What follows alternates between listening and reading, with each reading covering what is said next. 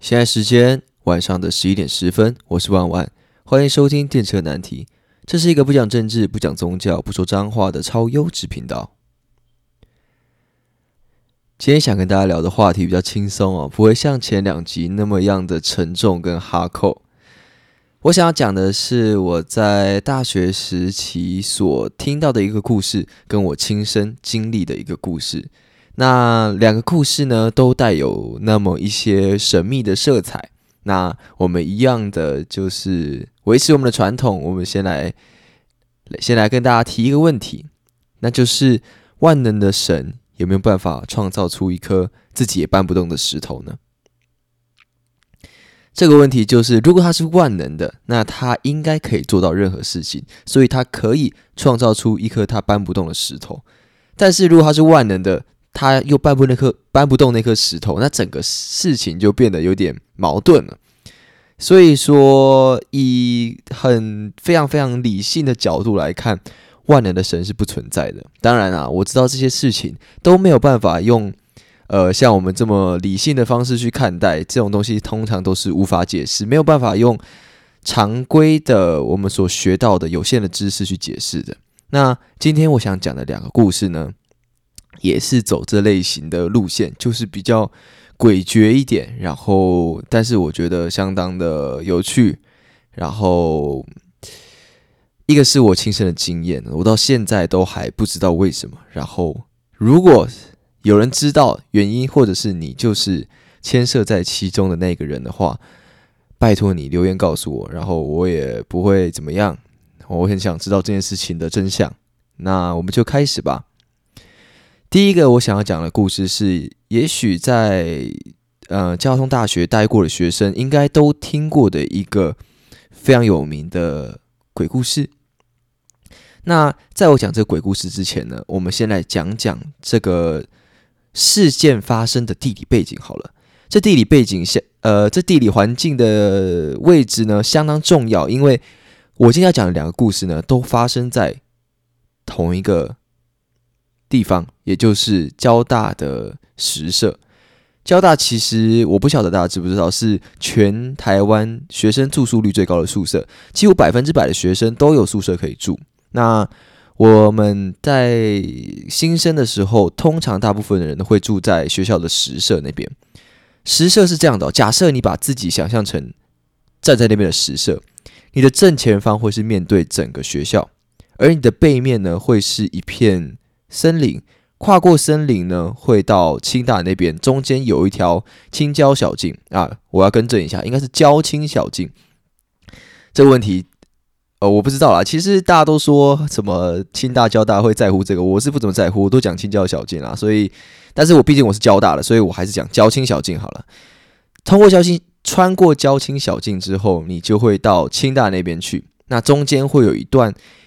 嗯，有点原始感的丛林，然后因为毕竟那个地方是山上，所以生态比较原始一点，然后没有那么多的人为的设施，所以背面会是呃面向会会背向一个森林，那右手边呢就会是交大跟清大人非常喜欢的健身房，我们的健身房相当的高级，而且又很便宜。左手边呢，就会是学校的女生宿舍。这之后，呃，这等在等一下的内容里面也会提到。那第一个故事呢，是我听说的，当然我不晓得这件事情的真假，但我相信几乎所有交大的学生应该都听过这个故事。那么我们就开始吧。嗯，交大在很久很久以前是有，我不知道多久以前是有帆船社的。那帆船社顾名思义就是它会，呃，应该算是有点像划龙舟吧。我自己的想象，因为事情发生过后，我猜这个社团应该也解散了。那我自己的想象是，它可能是一个类似呃划龙舟竞技的社团，竞速吧。因为我清大跟交大呢，每年都会举办一个梅竹赛，那梅竹赛呢就会有非常多的项目。像是网球啊、篮球啊，然后排球、羽球、电竞以及棋艺等等的各式各样的比赛。那我曾经也是有参加过较大的美主赛，我是当时打网球的单打选手。那因为会有这样的一个比赛，所以我们的很多社团，包括剑道社啊、围棋社啊，或者是我刚刚讲的帆船社，我猜都是会以竞技为目标去做准备。那当时呢，交大有这样一个帆船社，这个帆船社呢，当时在那年发生了一场意外。这场意外的过程是这样子的，就是那天晚上呢，帆船社的社长，我不晓得是谁，当然我不知道是谁，他在我们学校的竹湖上面在做练习。那竹湖是我们交大一个蛮大的湖，交大跟清大呢的学校中央都有一个湖。那我想各自的帆船社成员可能就在自己的湖上练习。那那天晚上。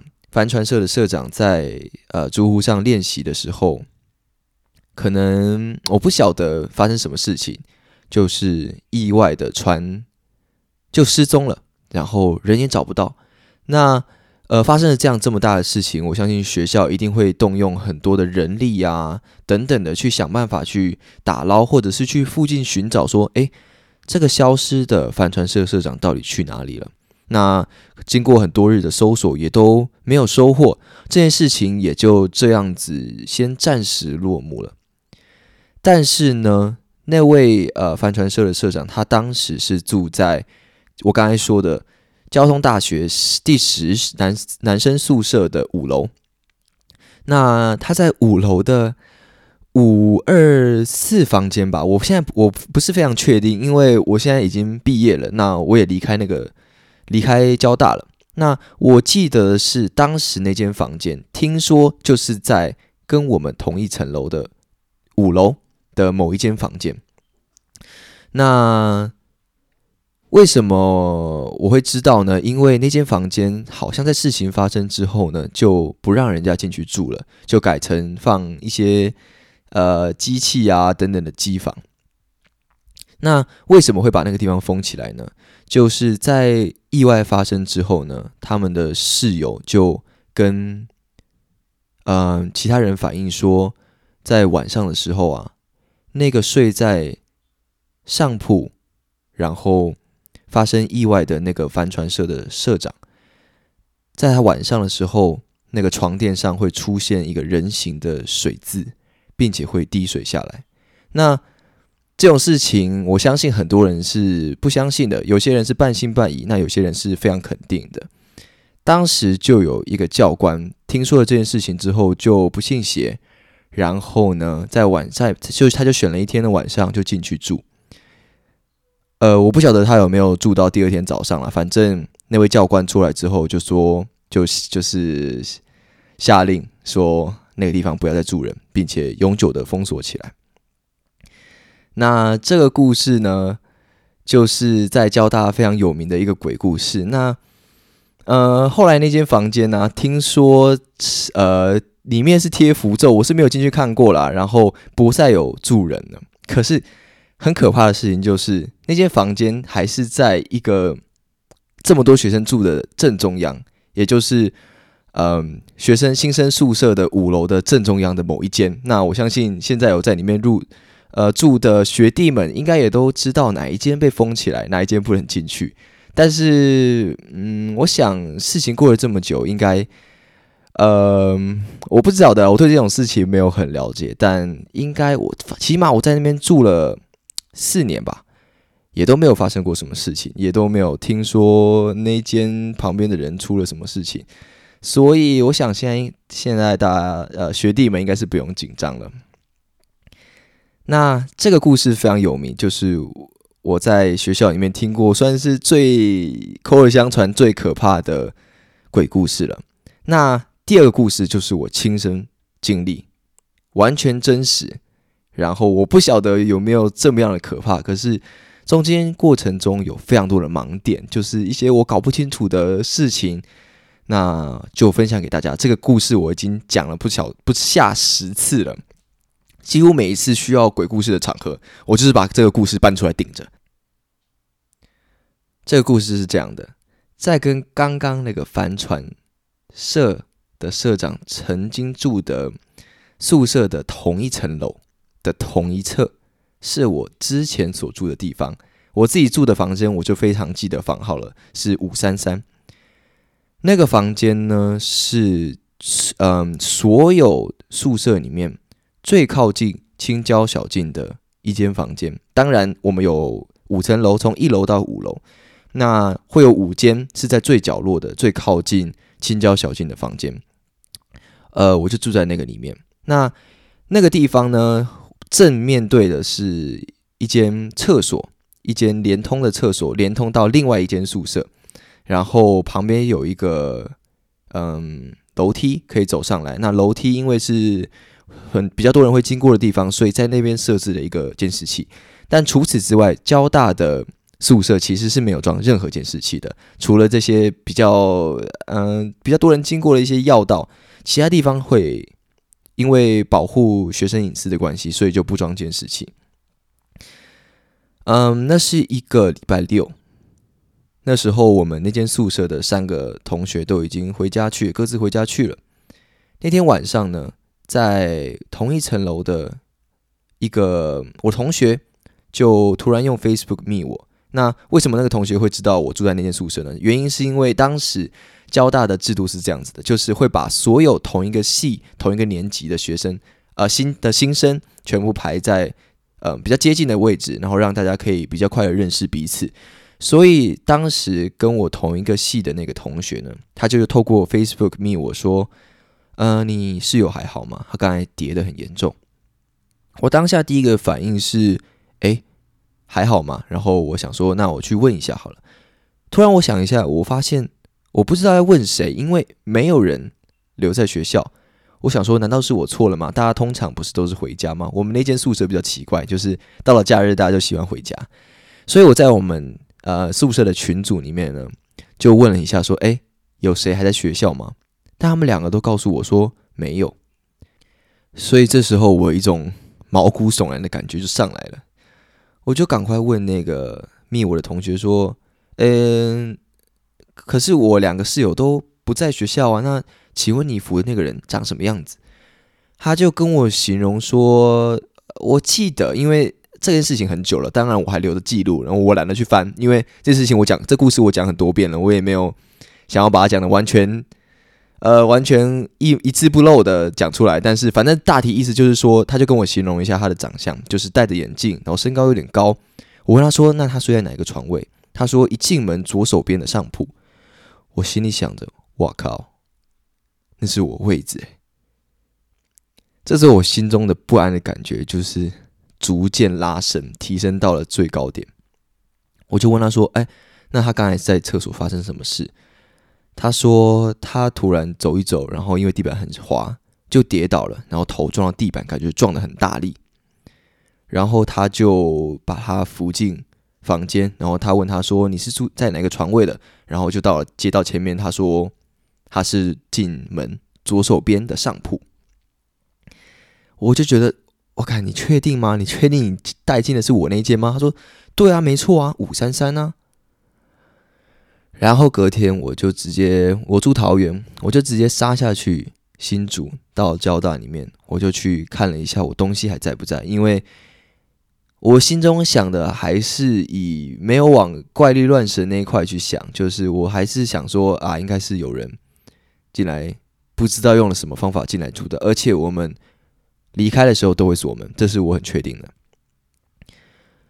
回到宿舍之后，我看了一下我的东西，好像也没少，因为东西宿舍这宿舍东西这么多，我当然也不可能完全记得住，但是钱啊贵重物品是没有少掉的，我就觉得哎好奇怪哦。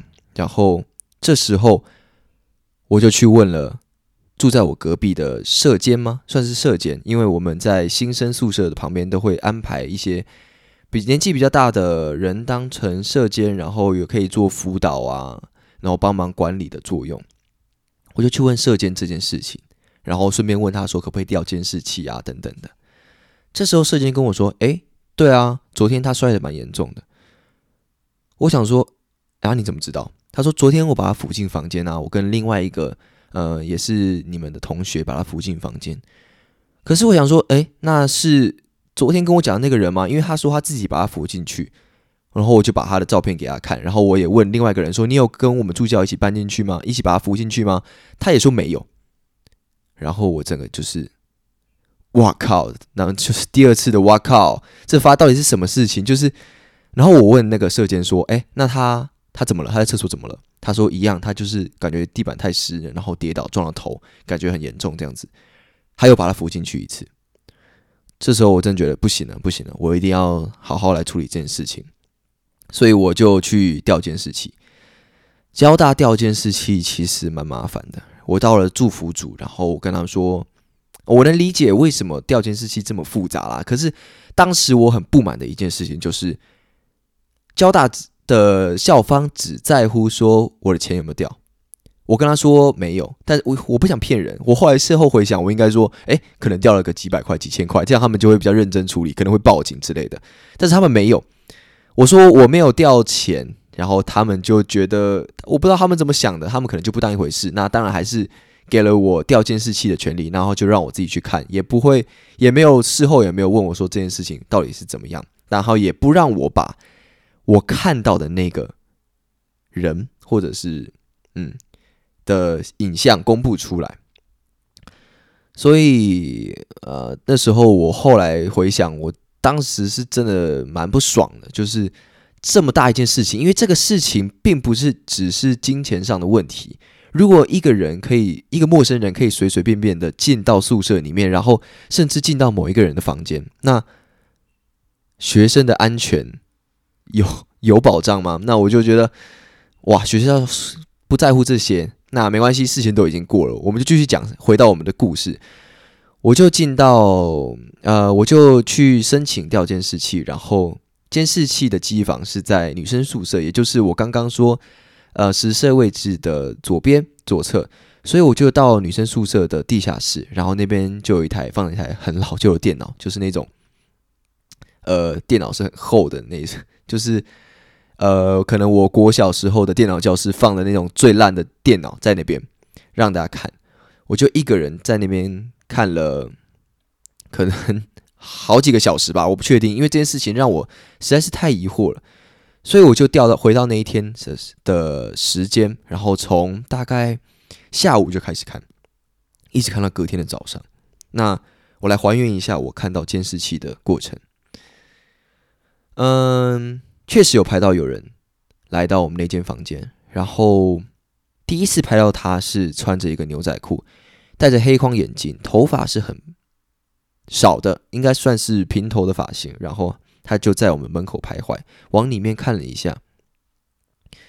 嗯，那个时候我第一次看到他，我想说，哎，这个人看来就只是我不知道他怎么样方法进去的了。那他可能就是可能我自己的猜测，我先来讲一下我自己的猜测。我自己的猜测是，可能之前住在这里的人呢，他。有这边的钥匙，这个房门的钥匙，然后他定期就会回来住一下，回来，嗯，我不知道怎么讲，重温一下吗？然后我就看到了有一个人，他就拿着，呃，他就他就穿着牛仔裤，然后背着后背包到我们的宿舍外面观望，呃，张望。然后我们的宿舍呢的最上面会有气窗，它是可以对到走廊的，所以他就朝着走廊那个气窗里面望了一望，然后人就走掉了。过了一个小时之后，他穿着内裤，手上拿着脸盆，又再次出现在我们的房门口，然后他就开门就进去了。我不知道他怎么把门打开的，因为我们没有看到他拿钥匙的动作。反正他一开门就进去了，我不知道他怎么做到的。难道真的是我们忘记了吗？我不确定。但我们通常都是会把门锁上的。他开了门走进去之后呢，就走呃。走进去之后，就没有他出来的画面了。再下一次画面就是助教跟着另外一个人把他扶进去。那这边的疑点就出来了。第一个，我们那边的监视器是侦测到有物体移动才会开始摄影的，所以照理来讲，而且那间监那个监视器其实是可以算是正对我们房门口的。我们房门刚好会被那个监视器拍到。如果是其他个房其他房间，没有一间可以调到。监视器，但是就好死不死这么刚好，刚好是我们的房间，刚好是在监视器的正前方，所以我们可以看到进去的人的模样，以及呃经过的人会触发呃监视器，所以经过的人我们也都看得到。当时我就站在那，我就在那边看，然后就看到他进去房间之后，他出来的画面就没有。再下一次的画面就是我的助教，因为呃监视器虽然画质很差，但是还是看得清楚。我的助教跟另外一个同学呢，把他扶进去，这是第二个画面。然后，但是第三个就是，也就是礼拜六的晚上跟我说他摔得很惨的那个同学，把他扶进去的画面是找不到的。然后。呃，我也没办法，因为我不知道该怎么办。我从来没有处理过这件事情。我甚至拿着他的截图，把整个宿舍的每一间房间敲门进去，然后询问过：“哎，这个是住在这边的人吗？”没有，都找不到。甚至我连进到宿舍的大门口的监视器，我也在那边盯了很久，但从来没有看到这个人进来。更神奇的是，我也从来没有看到那个人走出我的房间。也就是画面里面并没有他走出房间的，没有录到他走出房间的画面，也没有他走出呃学生宿舍的画面，因为所有的学生宿舍大门口都是有监视器的，所以照理来讲，我盯了这么久的监视器，从他进来到离开的那段时间，应该要离开宿舍的画面要被我们拍到啊，除非他是在宿舍里面的人，但是我挨个。敲遍了所有的门，都没有看到他。事情到就到大概到这边，我也就放弃了，不了了之。可是我自己最后把那个床床床上的所有的棉被啊、床垫啊，全部都丢掉，然后重新买一套。我也只能这样子，然后请舍监帮我们换了新的门锁。这我不晓得大家怎么看待这件事情，反正对。